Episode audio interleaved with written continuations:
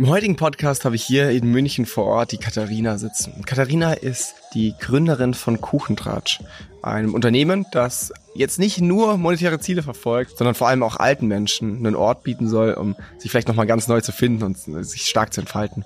Ein Podcast, der über Höhen und Tiefen geht. Ähm, Katharina hat eine Insolvenz ähm, miterleben müssen, hat sozusagen ihr Baby auch abgeben müssen und wie es in dieser Zeit ging, das erzählt sie uns heute. Aber auch, wie sie jetzt wieder ganz neu angreifen will, was sie so vorhat und was sie aus der Zeit gelernt hat. Ich finde es vor allem deswegen auch spannend, weil Katharina, glaube ich, der einzige Gast bisher hier im Podcast war, der eben operativ überhaupt nicht mehr tätig ist, der komplett raus ist aus diesem Tagesgeschäft im Business. Und ähm, ich glaube, deswegen hat sie eine ganz spannende Perspektive auch für uns mit parat, was dieser Hustler-Lifestyle so mit sich bringt und was sie vielleicht auch im Nachgang anders machen würde. Euch ganz viel Spaß mit dem Podcast Katharina von Kuchentratsch. Der Newcomers Podcast. Deine wöchentliche Dosis E-Commerce. Katharina, schön, dass du da bist. Ähm, schön, dass du trotz diesem heißen Sommertag äh, hier zu uns in Newcomers Podcast kommst. Und ich freue mich total drauf, heute von dir einfach so ein paar Insights zu bekommen. Ich glaube, du hast eine unfassbar spannende Story mitgebracht. Ähm, auch eine nicht 0815 Story, würde ich sagen. Und ähm, deswegen, die Erwartungen sind groß heute von dir zumindest. Oh ähm, schön, dass du da bist. Ja, danke für die Einladung. Ähm, hol uns doch gerne erstmal ab, ähm, wie du so das, dem Thema E-Commerce begegnet bist in deiner Karriere bisher und was du damit so verbindest. Ja, also ich bin Katharina und vor über fünf Jahren habe ich Kuchentratsch gegründet. Äh, Kuchentratsch ist als Startup gestartet, wo über 50 Omas und Opas gemeinsam Kuchen backen in der Backstube. E-Commerce und Backstube und Omas Kuchen sind jetzt nicht gerade die naheliegendsten Themen, vor allem äh, 2014, als ich an den Start gegangen bin.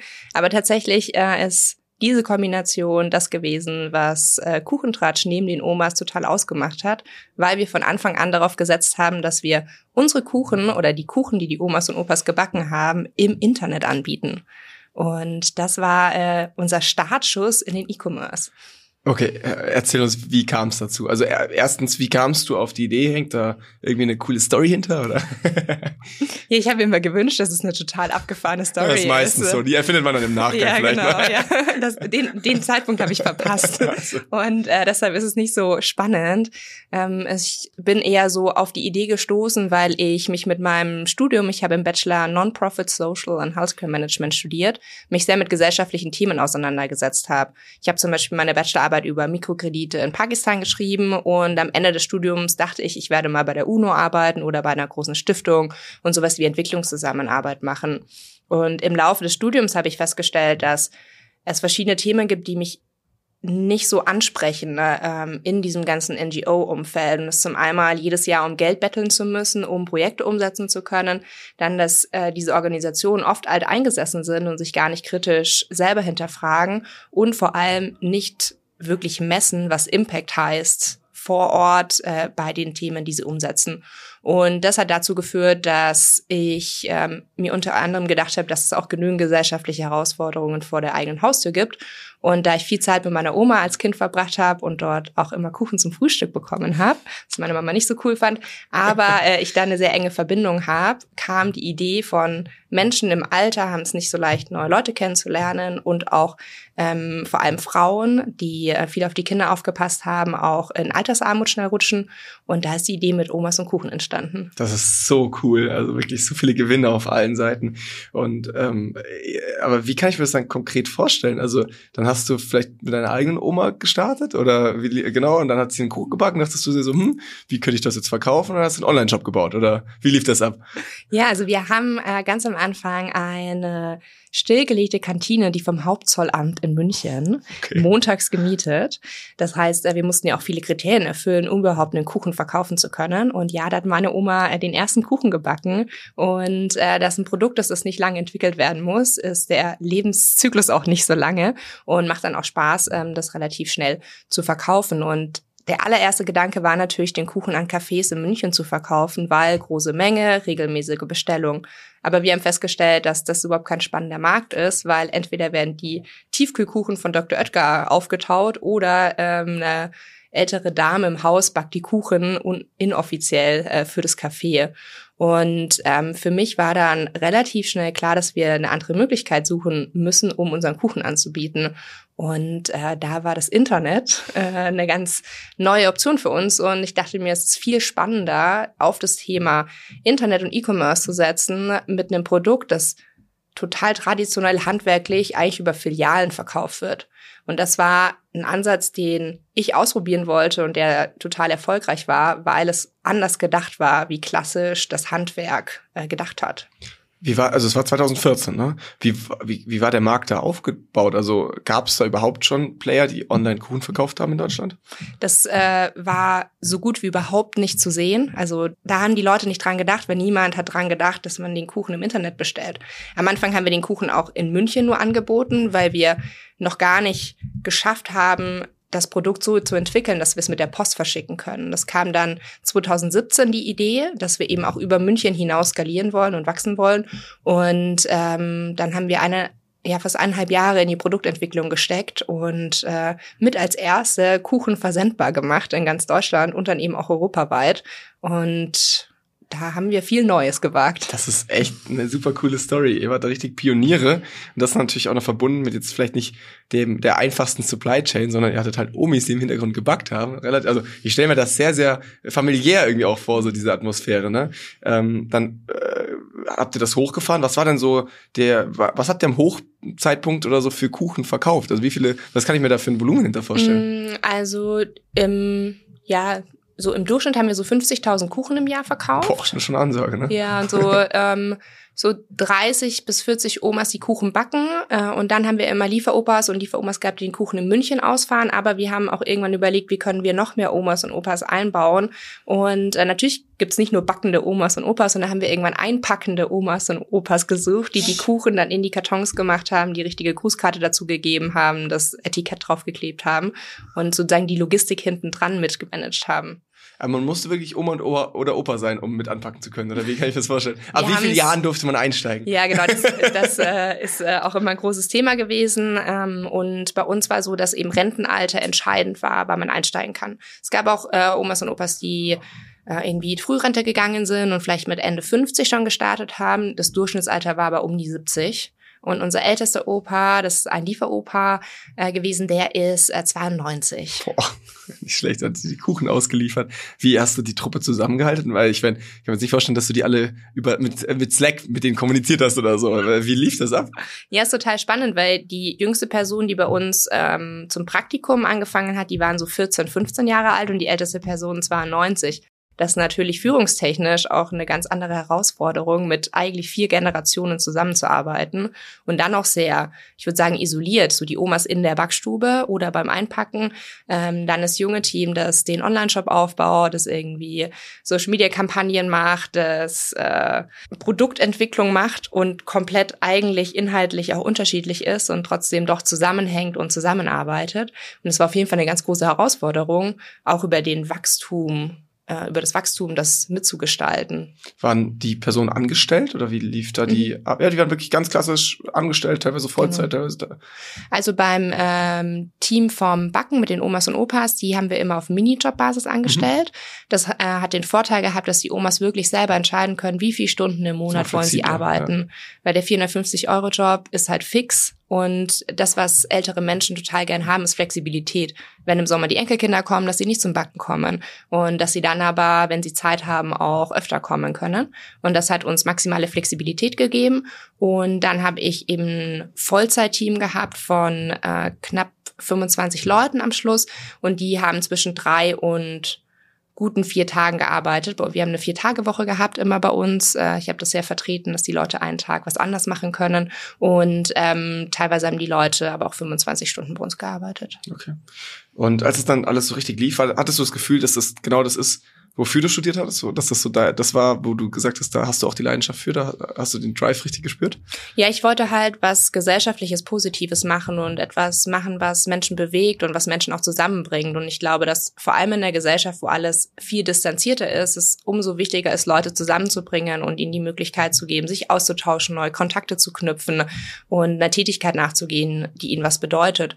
Und das jeden Tag in der Backstube zu sehen, was da passiert und auch wenn eine Oma bei uns angefangen hat, die hat so zwei, drei Monate gebraucht, sozusagen, um den Onboarding-Prozess optimal abzuschließen. Ne?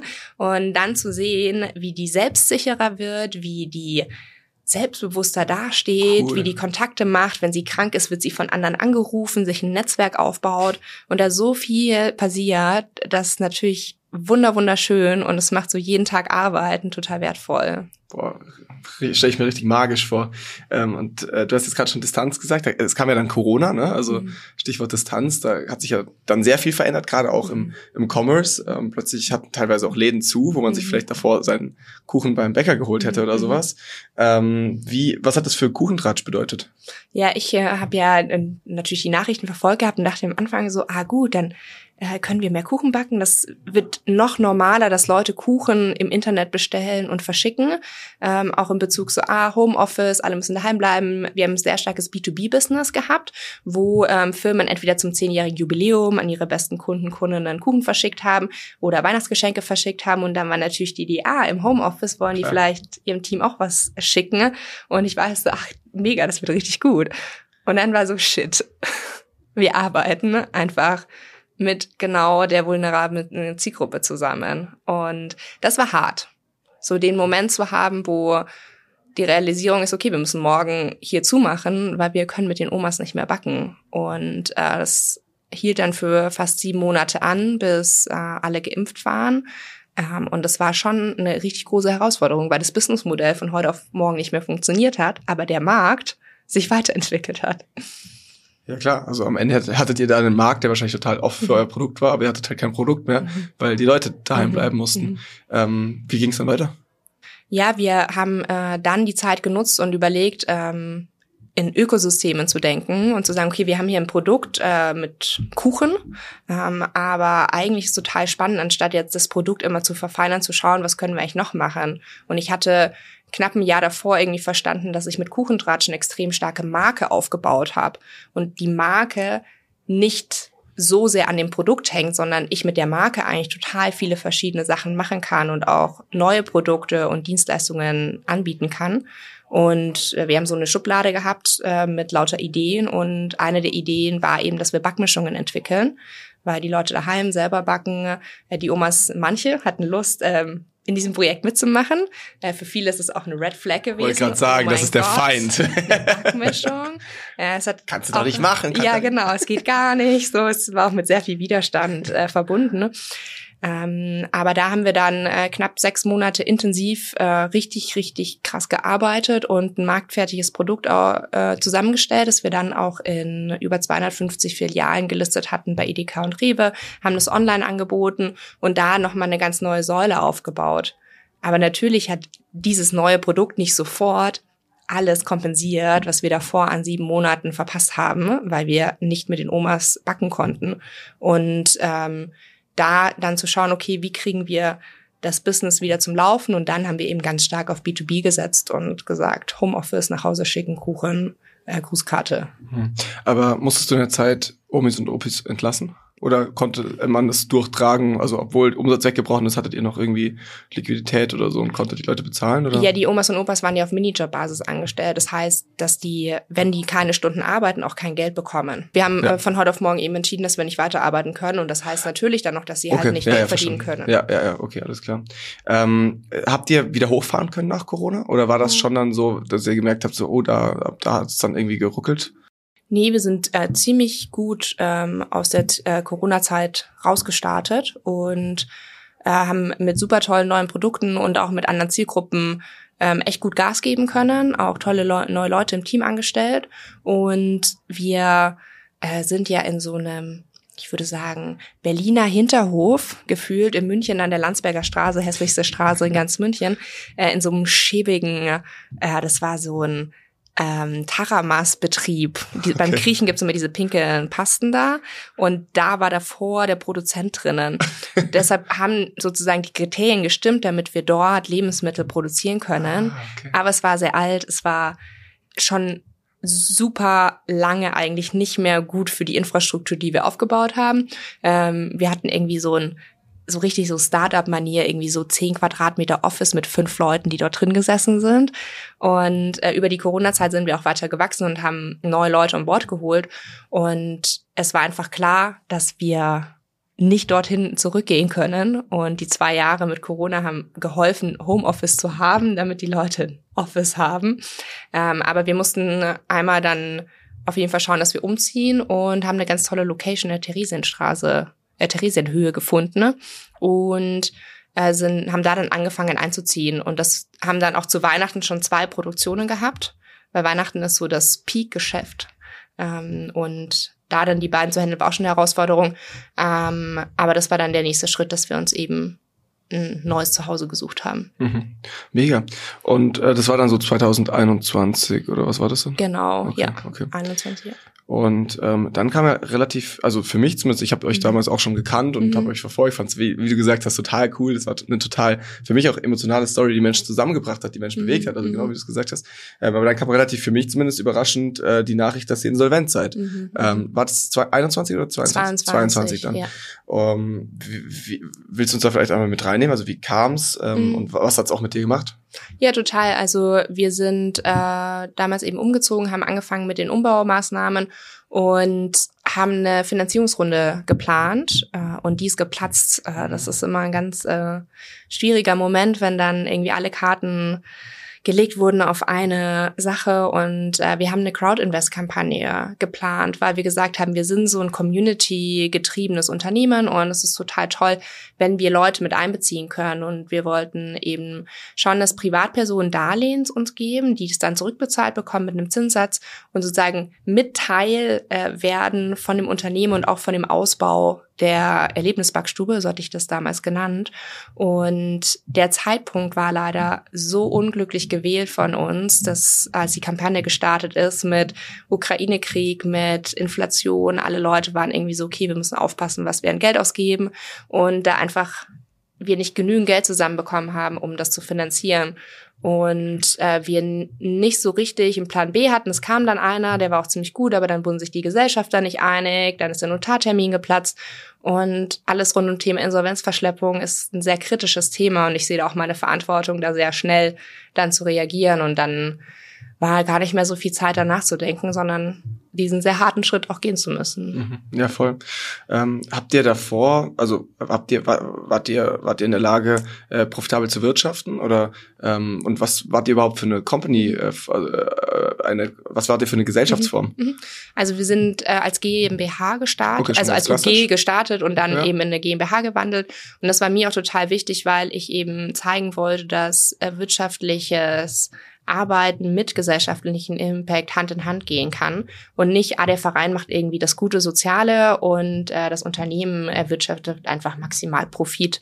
Und äh, dementsprechend sind wir in einer klassischen äh, Gesellschaftsform auch gestartet und ähm, wir haben immer so jedes Jahr ungefähr unseren Umsatz verdoppelt, immer ein bisschen weniger. Corona hat uns natürlich zurückgeworfen ähm, und dann sind wir wieder weiter gestartet und wir hätten das Unternehmen auf jeden Fall Break-Even ziehen können, aber das war nicht die Idee, sondern eben weiter zu wachsen und äh, eben mehr Kuchen zu verkaufen und auch zu schauen, dass wir immer mehr Omas und Opas anstellen können, weil unsere Warteliste immer super lang war.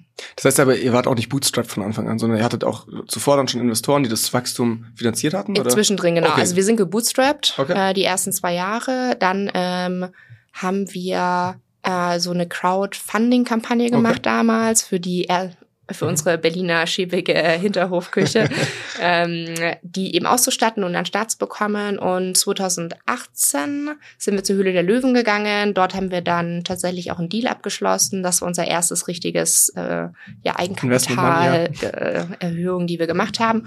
Und äh, da haben wir dann noch ein, zwei Investments über die Jahre draufgelegt und mit dem Geld sind wir eben immer weiter gewachsen. Okay, und dann habt ihr wirklich ganz klar auf dieses Geld von der Crowd Invest Kampagne gesetzt. Das mhm. kam nicht und dadurch mhm. ähm, muss man ja auch sagen, es war wahrscheinlich das denkbar ungünstigste Timing der letzten fünf Jahre oder sowas, ne? aber das ja. konnte auch niemand äh, vorhersehen. Ich glaube, da geht's geht's auch gar nicht so, also ich kenne eine Palette von Companies, die halt irgendwie in dem Quartal ähm, mit einer Anschlussfinanzierung gerechnet haben und wenn das dann Platz ist, natürlich hast du auch nicht lange Zeit. Ne? Da ist ja jetzt halt auch. Genau, also ich da, weiß nicht, wie ja. du das wahrnimmst, äh, du hast ja dein Unternehmen ja. noch, aber was du mitbekommst, ist jetzt auch gerade... Es hat sich halt ein bisschen normalisiert, ne? also ich glaube, mhm. zu dem mhm. Zeitpunkt war es halt so out of nowhere und wenn du halt damit mhm. gerechnet hast, mhm. dann hattest du halt echt ein Problem, weil du dann halt eine kurze Zeitfenster hattest, entweder du hast das da dann noch per irgendwie. Zufall lösen können oder irgendwer hat sich zufällig gemeldet oder es ist halt genau zu, es kommt dann eben zu einer Insolvenz. Ich glaube, jetzt mittlerweile konnte man sich halt besser auf die auf den Finanzmarkt einstellen ne, und mhm. hat einfach ein besseren, besseres Gefühl dafür bekommen, mhm. auch wie Gelder fließen, jetzt nachdem wir mhm. irgendwie seit eineinhalb Jahren dann doch in einer oder seit einem Jahr in einer, in einer Situation sind,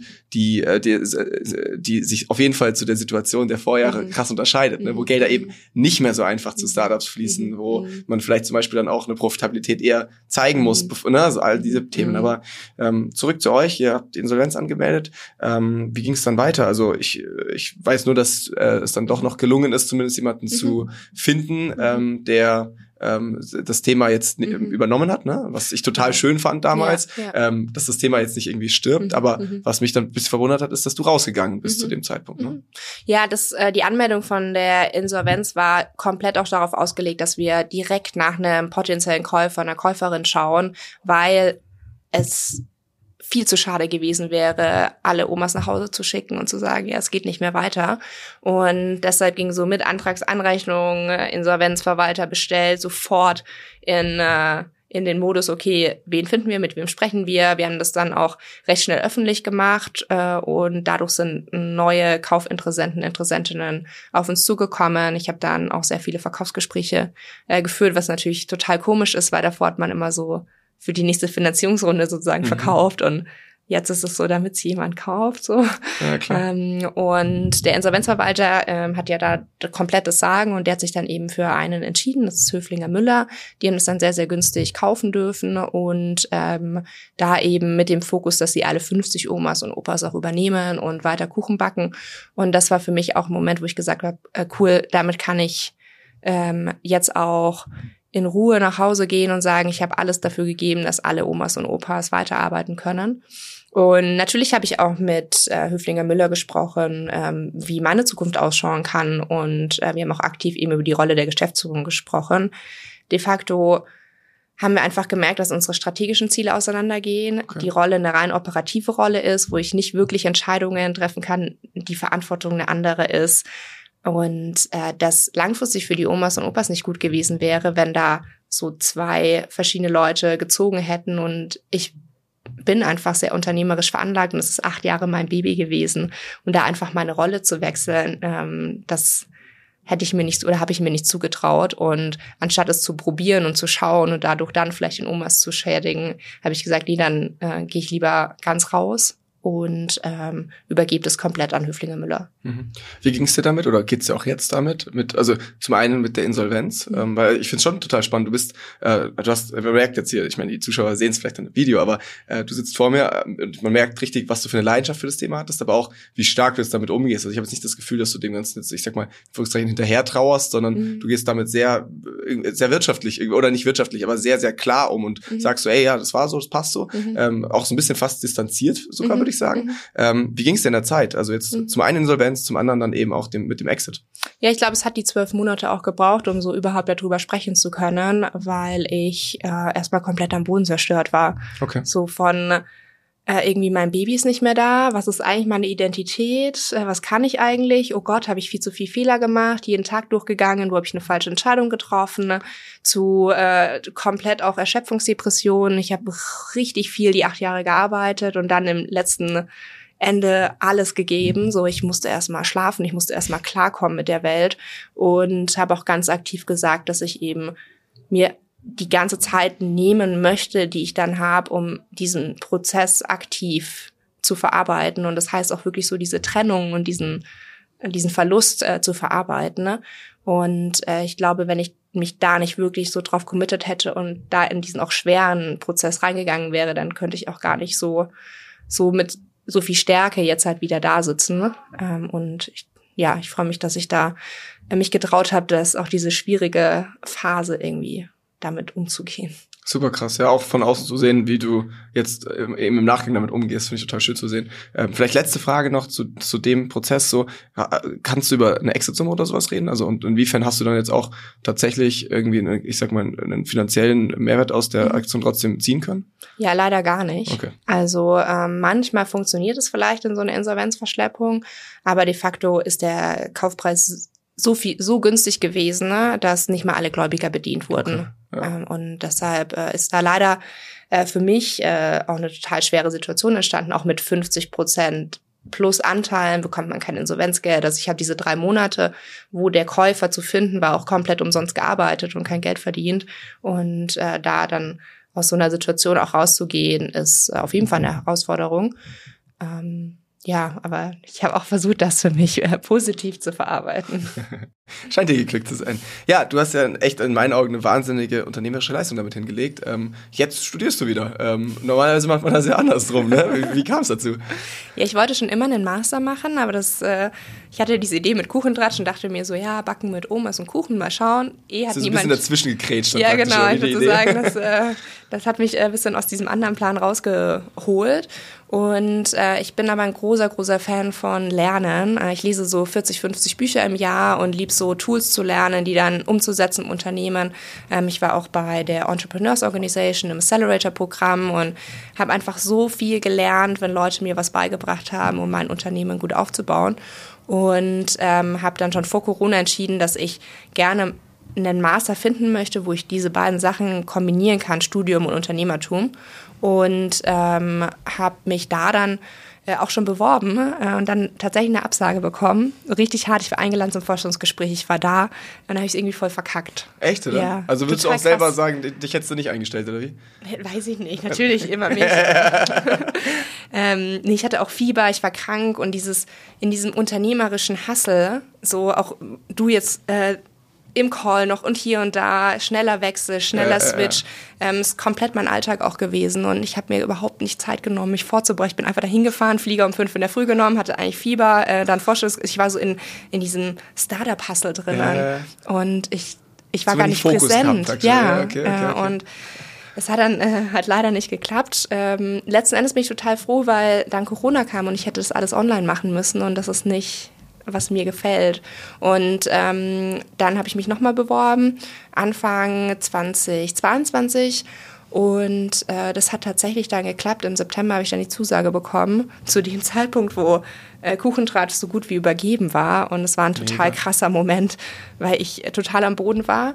Und dann kam so eine Zusage und es hat mir so krass geholfen, ne? Was am Horizont zu haben und zu wissen, ah, da passiert was. Und genau, seit Januar äh, jetzt diesen Jahres bin ich alle fünf bis sechs Wochen eine Woche in Oxford und äh, studiere da super spannend. Weißt du schon, was so der nächste, was äh, das nächste Ding so am Horizont ist? Ich will dich jetzt nicht hetzen, äh, konzentriere dich hier auf das Studium. Aber äh, ist natürlich schon spannend so. Was, mhm. was ist so dein, deine nächste Idee? Oder hast du vielleicht auch schon eine Überlegung, wie du ähm, was ähnliches vielleicht nächstes mhm. Mal machen könntest, aber es nochmal ein bisschen pimpst mit den Erfahrungen, die du jetzt schon mhm. sammeln konntest?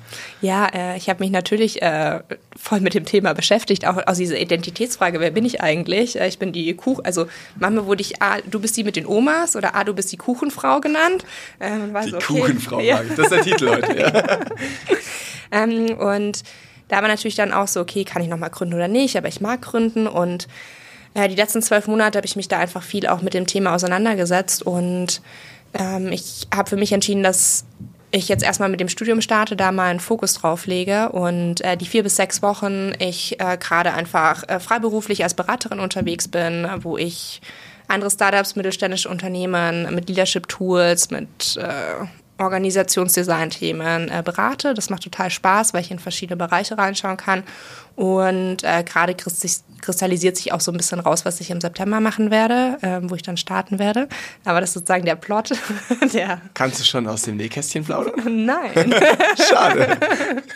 äh, das äh, ist sozusagen der Cliffhanger für.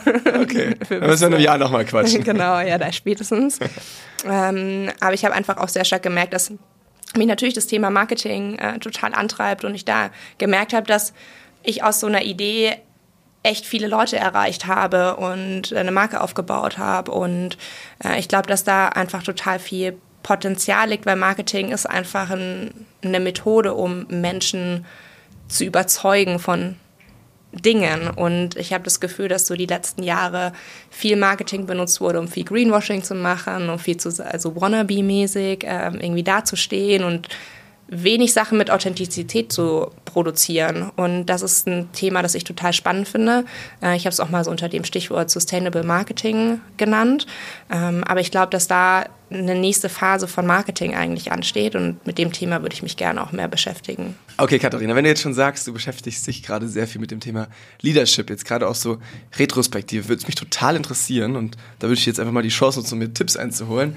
Du hattest ja ein wahnsinnig altersdiverses Team da am mhm. Start. Ne? Du hast jetzt wirklich Erfahrungen gemacht, die wahrscheinlich wenige da draußen mhm. machen konnten in, im Bereich Leiterschaft, sehr mhm. spezielle mhm. Erfahrungen auch. Mhm. Und ähm, jetzt nehmen wir mal uns als Agentur, wir sind jetzt irgendwie knapp 100 Halbwüchsige, die irgendwie zwischen, ich weiß nicht, 20 bis 35 oder sowas sind. Also am Ende wirklich ein ganz, ganz kleiner Ausschnitt aus unserer Gesellschaft nur. Mhm, mhm. ähm, wir haben uns jetzt äh, vor kurzem einen, einen Non-Executive Director noch mit dazu genommen, der ist mhm. etwas älter, ähm, mhm. der bringt mal ein mhm. bisschen auch andere, nochmal eine andere Mentalität, glaube ich, mit rein. Mhm. Aber grundsätzlich sind wir eine sehr, sehr, sehr homogene Truppe.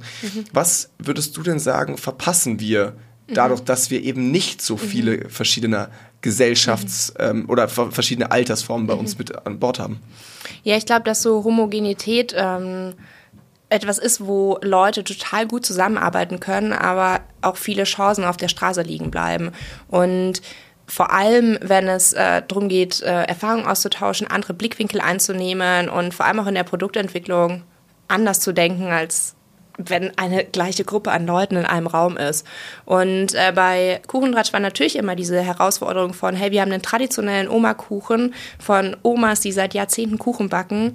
Und die Omas waren immer so, warum verkaufen wir den im Internet? Verschicken den mit der Post? So, da war ein krass Wahnsinn, großer ja. Wissenstransfer nötig, um das zu erklären. Und manche haben es bis heute nicht verstanden und sind einfach happy, Kuchen zu backen. Und andere ähm, sagen, ja, ist ja voll schlau und ist voll cool und ist anders und ist modern und ähm, fühlen sich dadurch auch mitgetragen in, in, in was, wo wir gemerkt haben, wenn die dann daheim ähm, ihren Kindern oder Enkelkindern ähm, erzählen, also die haben was zu erzählen dann, wenn sie bei uns nach Hause kommen.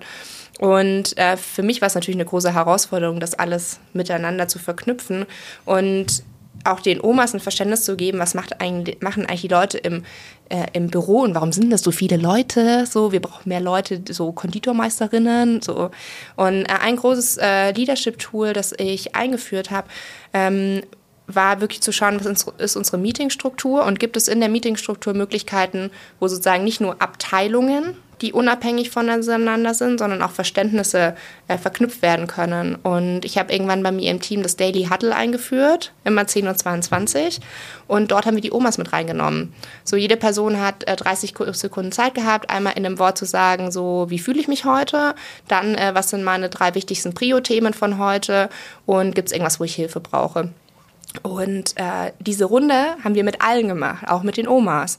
Und äh, die waren am Anfang so total verhalten, ne? Und es war total schön zu sehen, wie sie gemerkt haben, mir ist auch wichtig, was sie machen. So. Und sie haben ja auch einen Raum, das zu teilen und hören auf der anderen Seite natürlich auch, was die anderen machen und können das teilweise dann auch verknüpfen und sagen, ah, da passiert es das und das.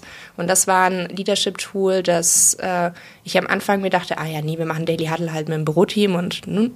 und das wirklich so aufzumachen. Und auch als wir im Homeoffice waren, äh, online die Leute dazu zu schalten, und dann eine Infrastruktur dafür zu schaffen. Das heißt aber, du warst auch in deiner Rolle als Geschäftsführerin ganz viel Vermittlerin eigentlich zwischen diesen einzelnen Abteilungen, oder? Also oder nicht nur zwischen den Abteilungen, sondern auch eben zwischen den äh, Altersschichten. Ja, ich glaube, das waren wir alle. Und in meiner Rolle als Geschäftsführerin war es auch wichtig, dass ich eben Infrastruktur mir überlege, mhm. wo Dinge funktionieren und teilweise eben brauchen ältere Menschen mehr die eine Sache und jüngere Menschen mehr die andere Sache und da Räume zu schaffen dafür, die nicht nur homogen äh, für eine Richtung ausgerichtet sind, sondern eben auch äh, ja, Dynamik äh, untereinander schafft. Mhm, mh. Du bist eine der wenigen Gründerinnen, die ich jetzt hier im Podcast interviewen durfte, die gerade nicht mehr aktiv in irgendeinem Unternehmen sind. Und ich finde das total spannend. Deswegen würde ich dich gerne fragen, ähm, was du denn in deiner wenn du jetzt so zurückschaust als, auf deine Zeit als Unternehmerin, ähm, was würdest du anders machen oder was würdest du genauso wieder machen? Was sind so die Sachen, die hängen bleiben? Ich meine, ich habe jetzt rausgehört, du hast auch sehr viel reflektiert einfach danach und dir die Zeit auch genommen, das aufzuarbeiten so ein bisschen. Ähm, ich frage deswegen, weil ich kenne super viele Gründer oder Unternehmer, die sich sehr stark, glaube ich, in dieser Vision oder in ihrem Unternehmen mhm. verlaufen, die jetzt auch vielleicht Angst haben, mhm. dass sie zum Beispiel gerade zu viel arbeiten und in zehn Jahren darauf zurückschauen mhm. und sich denken, warum habe ich so viel da rein investiert und so wenig da rein? Mhm. Ähm, deswegen fände ich es einfach total spannend, jetzt von dir diese, ich sag mal in Anführungszeichen, externe Perspektive auf das mhm. Thema zu bekommen. Wie schaust du auf deine Zeit als Unternehmerin zurück? Mhm.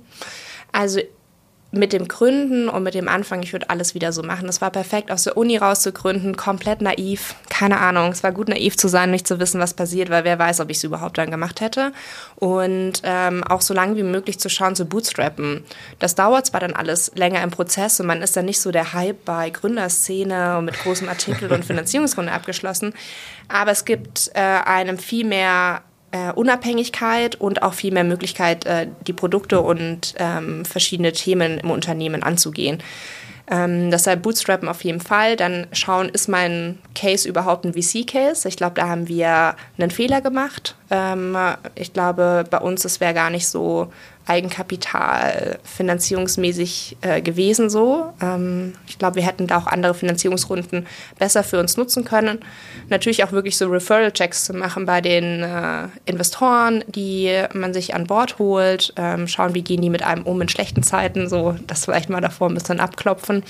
Und dann, was ich einfach gemerkt habe, ist, dass ich eine sehr starke emotionale Bindung zu meinem Unternehmen aufgebaut habe. Was natürlich hilft, äh, um diese extra Zeit, diesen extra Druck, so das alles auch mit auszuhalten. Ne? Ähm, aber dadurch bin ich oft über meine eigenen Grenzen gegangen. Und ich habe erst im letzten Jahr gemerkt, wie schwer dieser Rucksack eigentlich war, für 100 Leute in Summe verantwortlich zu sein. Ich weiß nicht, wie es dir geht, aber es ist, es ist tough, es ist richtig tough. So Sonntagabend äh, den ganzen Tag äh, irgendwie auf der Couch schon gelegen haben und überlegt zu haben, wie ich das nächste Problem äh, angehe. Okay, was ist mit der? Geht's der gut? Dem? Was bra wer braucht was? Ähm, ah, machen wir genügend Umsatz? Also es sind so viele Themen, die ähm, im Kopf dann rumschwirren und ständig. So, ich klar kann ich sagen, ich fahre in Urlaub, aber de facto ist mein, du Kopf, ja, ist mein Kopf trotzdem dabei. Den kann ich nicht daheim lassen. Und der denkt dann über Sachen nach. Und für mich als Learning ist auf jeden Fall eine bessere Balance zu finden zwischen diesen Peakzeiten, die ich liebe. Ich liebe Stress, ich liebe es so, äh, keine Ahnung, Meetings doppelt zu legen, ähm, gar nichts, also keine Zeit zum Trinken zu haben, so weil so so dieser Flow so, also ich mag dieses Gefühl von boom, boom, boom, zack, zack, zack, weiter, schneller, äh, nächstes Thema, ähm, aber da auch Räume zu schaffen, ne? entspannen zu können und das kompensieren zu können, was eigentlich davor geleistet wurde. Das äh, würde ich als äh, Learning mitnehmen. Und ähm, würde ich nochmal gründen, wäre es vielleicht jetzt eh nicht mehr ganz so emotional attached, wie es davor war. Ähm, aber zu schauen, dass ich auch eine Distanz habe zwischen meinem Unternehmen und mir, äh, weil das schon ähm, krass ist. Und ich habe zum, also so als letztes, was mir einfällt, einfach festgestellt, dass ich so stark in dieser Startup-Szene auch zu Hause war, dass ich fast schon eine Abhängigkeit entwickelt habe äh, zu dieser Bubble und gar nicht mehr gesehen habe, dass es ja noch viel mehr auf der Welt gibt. Äh, und äh, das ist für mich auch ein großes Learning gewesen, wo ich jetzt merke, so auch mit dem Studium, auch mein Horizont geht wieder auf und ich bin nicht nur in dieser doch kleinen Welt, die sich für mich aber so groß angefühlt hat. Oh, Katharina, ähm, unfassbar sympathisches Interview bis dahin. Vielen, vielen Dank dir. Ich glaube, die ganze New Commerce Podcast Community steht hinter dir und schielt und ist schon gespannt, was dein nächster Schritt ist. Ähm, meine letzte Frage an dich und damit auch einfach letztes Wort an dich. Ähm, so Stichwort Social Entrepreneurship. Was können Companies da draußen machen, um diesen auf den ersten Blick Zwiespalt zwischen Wirtschaft und eben sozialen Impact zu überwinden? Und wie können es auch Unternehmen schaffen, die jetzt vielleicht nicht um diese, diese Ideologie herum gebaut mhm. worden sind, mhm. trotzdem die Welt ein klein bisschen besser machen? Mhm. Ja, total. Also ich glaube, dass es eben wichtig ist, nicht am Ende des Jahres zehn Prozent des Gewinns an eine gemeinnützige Organisation zu spenden, sondern wirklich intern Strukturen aufwendig zu machen, die äh, dazu beitragen, dass es äh, der Gesellschaft besser geht. Und als Unternehmer, als Unternehmerin sind wir natürlich erstmal hauptsächlich verantwortlich für die Leute, die für einen arbeiten. Das ist große Verantwortung und auch sehr viel Druck. Ähm, und dort aber zu schauen, dass es denen natürlich äh, gut geht Und ich glaube, ein ganz großes Thema eben bei eigenen Mitarbeiter, Mitarbeiterinnen ist wirklich zu schauen, welche Biases habe ich bei mir im Unternehmen, welche Menschen schließe ich vielleicht aus, wie divers bin ich aufgestaltet, was für eine Feedback-Kultur habe ich, schaffe ich da Räume für Leute, sich zu entwickeln und auch ähm, sich zugehörig zu fühlen. Ähm, und auf der anderen Seite ist es natürlich auch mit, was für ein Produkt entwickle ich, wie stehe ich dahinter zu dem Thema und was ist mein Purpose? So, es, äh, Purpose wird zurzeit so super auch inflationär verwendet, aber ähm, da wirklich tief reinzugehen und nicht einfach, ah ja, ähm, wir sind äh, der grü die grünste Social Media Agentur, sondern wirklich zu schauen, was, was ist der der tatsächliche Purpose dahinter und da auch die Core Values drumherum zu bauen ähm, und zu sagen, ah, das sind unsere Richtlinien, so wie wir als Unternehmen agieren und wie wir Entscheidungen treffen. Ähm, und da hilft es oft einfach so fünfmal auch Warum zu fragen. So beim ersten Warum kommt vielleicht so ja, äh, was sehr oberflächlich ist und dann wieder und wieder und wieder zu fragen und sich Zeit zu nehmen, da tiefer zu graben, ist, glaube ich, was, was total hilfreich ist. Und ich kann natürlich nur sagen, zu schauen, okay, wie kann ich auch eine ältere Generation einbinden? So gibt es äh, Tätigkeiten, wo wir ähm, Leute ins Office holen können mit Aufgaben, wo wir sagen, ah, eine Werkstudentin ist ein easy Job so, kann es vielleicht auch jemand aus einer anderen Generation machen und dadurch eben Gesellschaft auch ins Büro zu holen und Diversität ins Büro zu holen, ist, glaube ich, was, wo fast alle Unternehmen äh, schauen können, was sie da machen können. Oh, sehr inspirierend. Katharina, vielen, vielen Dank dir für deine Zeit. Ja, danke dir. Der Newcomers Podcast. Deine wöchentliche Dosis E-Commerce. Jeden Montag. Überall, wo es Podcasts gibt. Du willst immer up to date bleiben? Dann aktiviere jetzt die Glocke und verpasse keine neue Folge mehr. Erhalte außerdem weitere tolle Insights rund um das Thema E-Commerce und Einblicke in die Branche auf unserem Instagram-Kanal und LinkedIn. Die Links findest du in der Folgenbeschreibung.